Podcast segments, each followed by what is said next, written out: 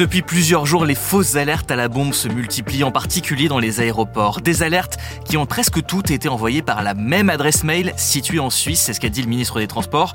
Sauf que les choses sont un petit peu plus complexes. Ce n'est pas parce que les mails ont été envoyés depuis une adresse située en Suisse que les auteurs se trouvent effectivement en Suisse. Pourquoi? On pose la question à Raphaël Grabli, rédacteur en chef adjoint de bfmbusiness.com en charge de Tech Co.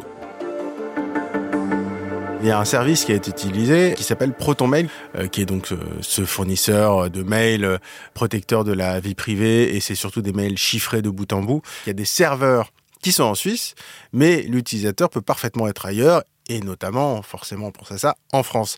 Donc ce qui est possible, j'ai envie de dire presque probable, c'est qu'il y ait, entre guillemets, des petits malins qui aient créé une adresse mail ProtonMail pour ensuite envoyer des emails aux aéroports français. Est-ce que ProtonMail compte livrer des informations aux autorités qui vont permettre d'identifier euh, ces auteurs de fausses alertes à la bombe? C'est une possibilité euh, importante.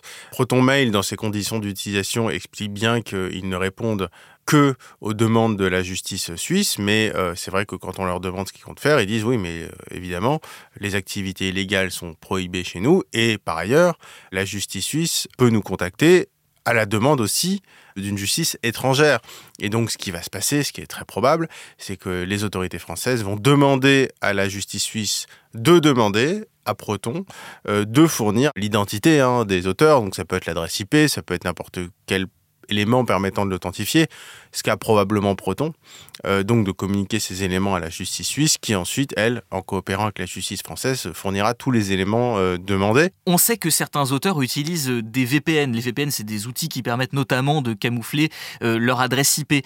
Est-ce que ça empêche vraiment de les identifier? Alors pas du tout, euh, ça c'est ce que certains croient, mais en fait un VPN c'est quoi? Oui, ça camoufle son adresse IP parce que on se connecte via un serveur du VPN qui lui se connecte au site. Donc le site, la plateforme elle-même n'a connaissance que, que de l'adresse IP du VPN et pas de mon adresse IP personnelle. C'est vrai. Sauf que euh, faut pas oublier que les prestataires qui fournissent des VPN sont des plateformes qui peuvent elles aussi coopérer avec la justice. Et au même titre que les plateformes que je ne sais pas euh, Twitter, euh, Facebook communiqueraient l'adresse IP d'un internaute qui aurait publié des menaces en ligne sous un pseudo, bah, les VPN vont communiquer l'adresse IP d'un internaute qui a commis des délits en ligne. Et puis ensuite cette adresse IP elle est recoupée par les fournisseurs d'accès à Internet pour savoir à qui appartient cette box. Et en général on tombe assez rapidement bah, sur le nom de la personne. Mais donc ça veut dire quand même qu'on a des grandes chances d'identifier les auteurs de ces fausses alertes à la bombe. On a des grandes chances, d'ailleurs on peut cumuler les deux. Il y en a qui euh, peuvent utiliser des messages, des messageries euh, basées à l'étranger tout en utilisant des VPN. Donc en fait c'est des barrières en plus à lever. Alors peut-être que certaines plateformes ne coopéreront pas et que certains passeront entre les mailles du filet.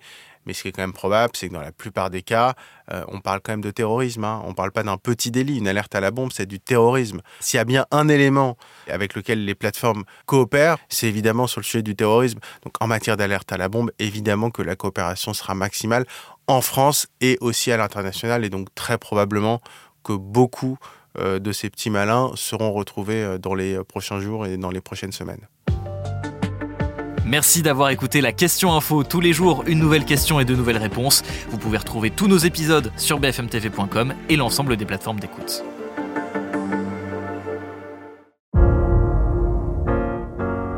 Vous avez aimé écouter la question info? Alors découvrez le titre à la une, le nouveau podcast quotidien de BFM TV. Les grands récits de l'actualité, des témoignages intimes, c'est tous les soirs sur vos plateformes préférées. Bientôt